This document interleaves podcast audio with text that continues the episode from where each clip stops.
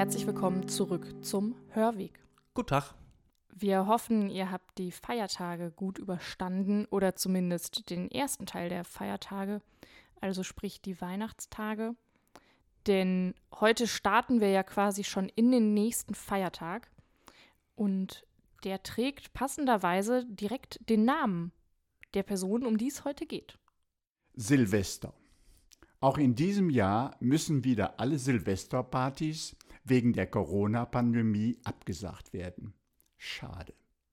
Am letzten Tag eines jeden Jahres, mit dem Übergang zum neuen Jahr, feiern wir in der Regel Silvester.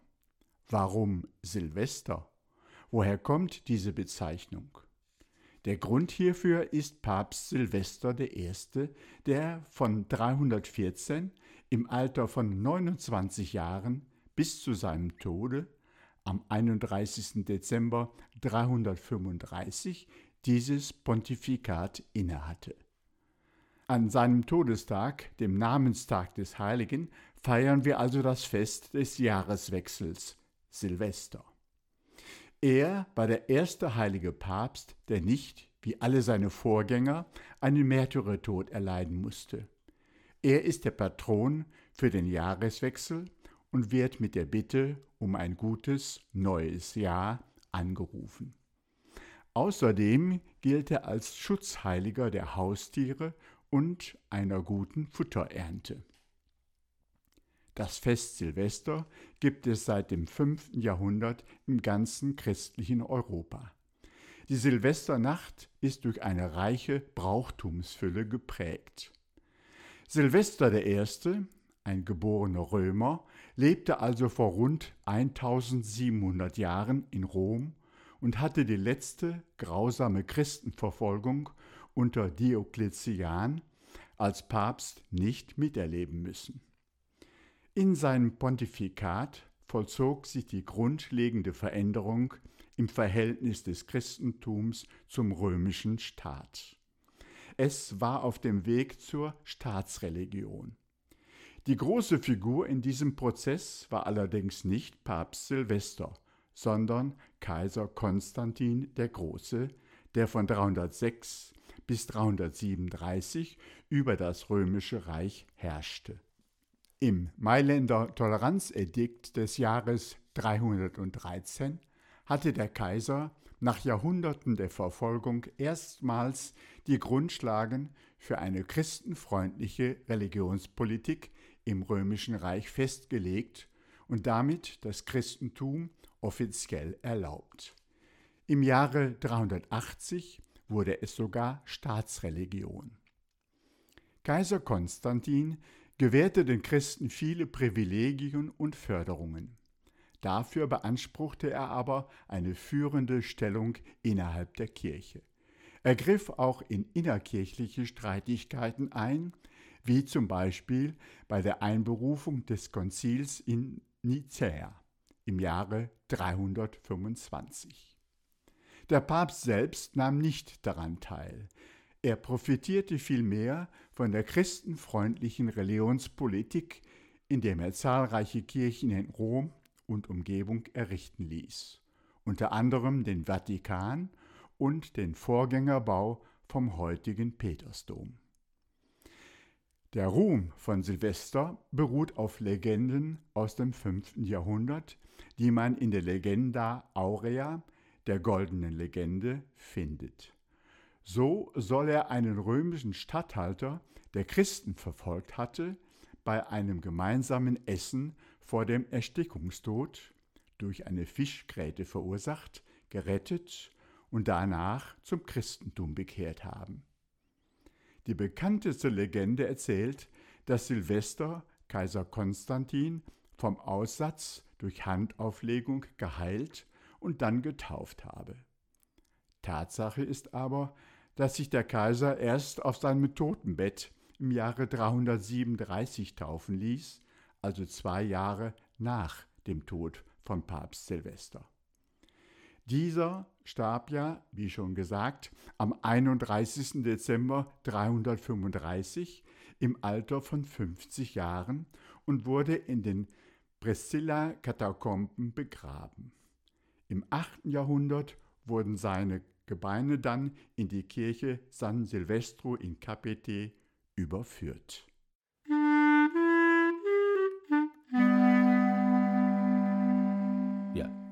Der Silvester, der äh, Silvester, der, äh, der Papst. Silvester übrigens, äh, Silva, äh, Silva ist äh, lateinisch heißt Wald. Also äh, Silvester ist der Waldmann. Das nur so als Fun Fact. Fun Fact am Rande, was auch eigentlich überhaupt nichts mit der Lebensgeschichte von Silvester zu tun hat, wie wir gerade gehört haben. Einer der alten Heiligen und tatsächlich der erste Papst, der kein Martyrium erlitten hat. Genau, die, äh, die anderen heiligen Päpste vor ihm sind alle in den, in den Christenverfolgungen äh, zu Tode gebracht worden, also unter Diokletian, der, von dem ja gerade schon die Rede war, und äh, Decius davor noch und so, das ist alles, äh, also das ist eine sehr, wir haben das ja schon mal in der äh, Ambrosius-Folge und so gehabt, das ist einfach eine sehr dichte Zeit, in der in kurzer Zeit, relativ kurzer Zeit, extrem viel äh, passiert, ne? Und äh, so, jetzt Papst äh, ist ja eigentlich nur der Bischof von Rom und man darf sich das nicht so vorstellen, wie das heute ist also dass die, dass die Päpste so wahnsinnig mächtig und wichtig geworden sind, das hängt äh, vor allem auch sehr stark damit zusammen, dass äh, kurz nach Konstantin sich die Kaiser aus Rom verzogen haben, beziehungsweise Konstantin selber war schon gar nicht mehr so wirklich viel in Rom, sondern halt äh, mehr im Osten und dadurch ist halt ein gewaltiges Machtvakuum entstanden. Und nachdem das Christentum dann Staatsreligion war und dann plötzlich eine wichtige Rolle spielte, ist das Papst Tum äh, halt immer noch mächtiger geworden. Vorher war es das natürlich überhaupt nicht. Und der, der also jetzt Sil äh, Silvester äh, ist halt quasi genau der, wie soll man sagen, die Übergangsjacke, der, also der Übergangspapst. Denn, weil in, in dem passiert das quasi von, von äh, ziemlich äh, machtlos und gerade noch verfolgt hin zu krass mächtig und auch äh, ja, und da geht's halt los. Ne? Da kriegt die Kirche plötzlich, also der Bischof von Rom kriegt, kriegt halt auch Land zur Verfügung gestellt. Und da baut er dann äh, quasi einen Vorgängerbau vom, vom heutigen Petersdom auch, ne? Genau, es geht damit los, dass quasi der Silvester das Land zugesprochen wird, was dann dafür sorgt, dass der heutige Kirchenstaat überhaupt existieren kann, also der heutige Vatikan. Und ähm, auf den Hügeln von St. Peter, also da, wo Petrus begraben liegen soll, da baut Silvester dann die erste Peterskirche, also den Vorvorläufer des heutigen Petersdoms. Und das zeigt natürlich, dass sich da so ein bisschen dieses, was so heute auch ein gewisser Kernpunkt von katholischer Kirche ist, zumindest in der organisatorischen und ähm, baulichen Bedeutung, ähm, da einfach entsteht und sich entwickelt.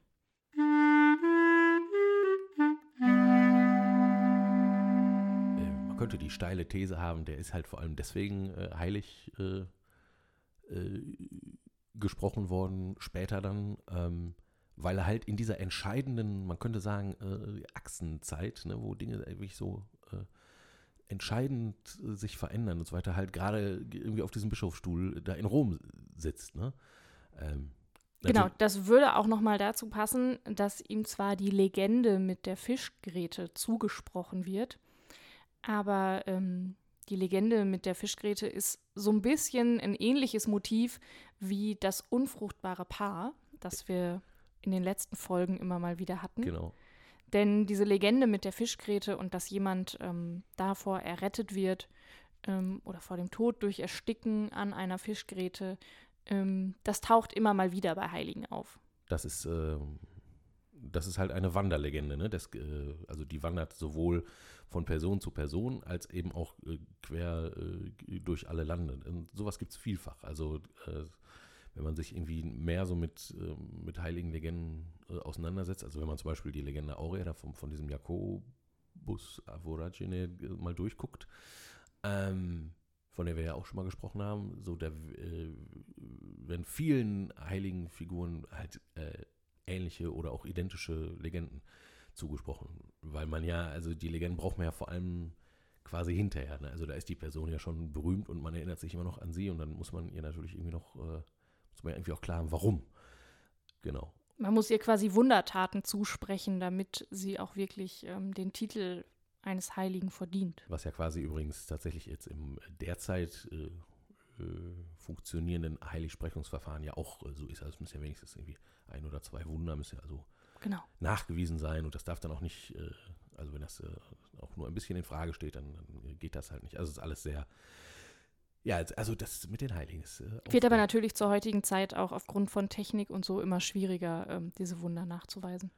Genau, und trotzdem muss man sagen, Zweifelsfrei. ja, und was halt total witzig ist, ist trotzdem, ist, sagen wir, mit Papst Johannes Paul dem, äh, dem Zweiten, also seitdem sind, äh, weiß ich nicht, wie viele Leute selig und heilig gesprochen worden, also immens, also es ist ein immenser Anstieg im, im 20. Jahrhundert äh, zu verzeichnen, ähm, äh, was heilig gesprochene Personen angeht.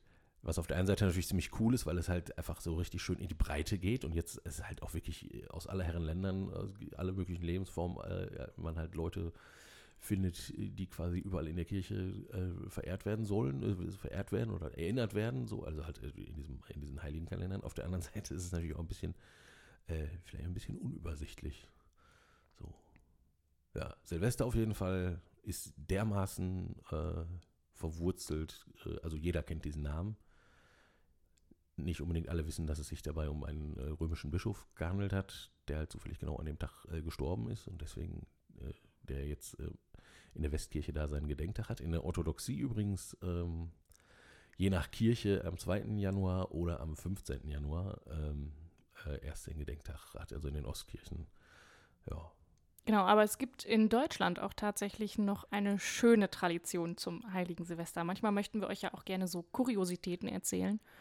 Und ähm, da bietet sich das doch tatsächlich an. meinst du jetzt dieses äh, Eifeldorf? Ja, genau, ich bin in der Eifel. Äh, Hausen in der Eifel ist der Ort, glaube ich, ne? Genau, Hausen in der Eifel. Ähm, da gibt es ein schönes Spektakel jedes Jahr am 31. Dezember.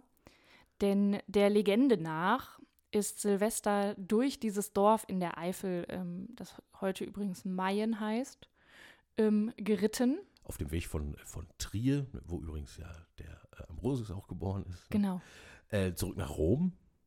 genau. Und auf dem Weg soll er dort an diesem Ort das Hufeisen seines Pferdes verloren haben. Also eins von vieren. Und Genau. Aber so ein Pferd kann ja tatsächlich mit drei Hufeisen, wenn ihm eins fehlt, nicht mehr so gut laufen vor allem auch nicht so lange so ähm, gut laufen. und nicht so lange. Ähm, von daher war das zur damaligen Zeit schon gar nicht so unproblematisch. Ähm, und daraus hat sich eine nette Tradition entwickelt. Denn äh, da ist also jetzt am Silvestertag, äh, findet dort eine große äh, Reiter- und Pferdesegnung statt. Äh, und zwar so, äh, dass der Pfarrer selber auf dem Pferd sitzt und äh, dann Natürlich heute vorschriftsmäßig Mit mit, Helm. Reithelm und Rosse und liturgischem Gewand, und- also und- damit ja. ihr euch das bildlich auch wirklich besonders vorstellen Ja, könnt. also ja, man kann das bestimmt auch, äh, man findet bestimmt äh, Bildmaterial auch im Internet dazu, genau. Und dann gibt es also noch eine kleine Prozession, da wird also um die Kirche herumgeritten, der Pfarrer vorne weg oder, oder auf jeden Fall der Pfarrer mit dabei, also in liturgischem Gewand auf dem Pferd mit Helm. Das ist einfach, äh, katholisch sein kann so einen Spaß machen. Das sind halt die schönen Blüten, die es manchmal treibt. Und die schönen Traditionen. Ja, schöne, Aber auch das gehört ja, dazu. Schöne Blüten äh, und schöne Traditionen ja vielleicht auch ein Stichwort äh, für äh, äh, so äh, gute Wünsche und reichen Segen, den wir euch natürlich äh, ähm, äh, gerne zusprechen wollen, wenn es jetzt in ein neues Jahr geht.